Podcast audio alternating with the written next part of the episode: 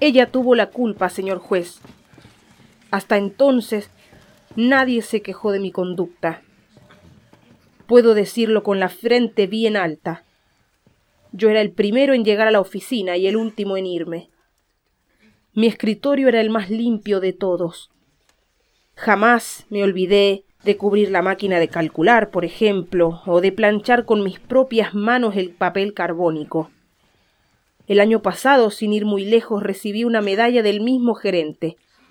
En cuanto a esa, me pareció sospechosa desde el primer momento.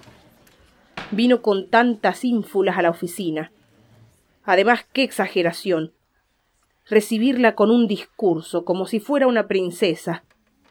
Yo seguí trabajando como si nada pasara. Los otros se deshacían en elogios.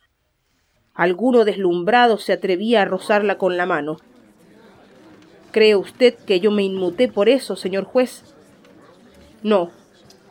Tengo mis principios y no los voy a cambiar de un día para el otro. Pero hay cosas que colman la medida. La intrusa poco a poco me fue invadiendo.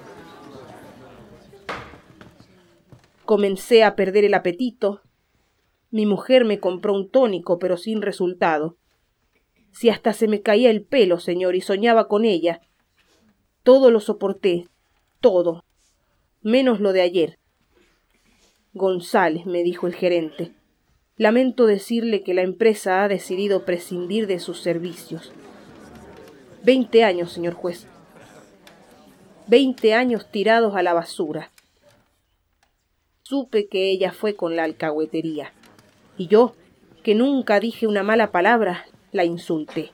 Sí, confieso que la insulté, señor juez. Y que le pegué con todas mis fuerzas.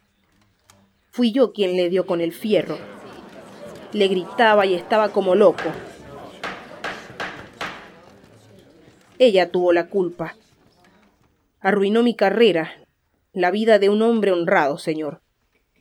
Me perdí por una extranjera, por una miserable computadora, por un pedazo de lata, como quien dice.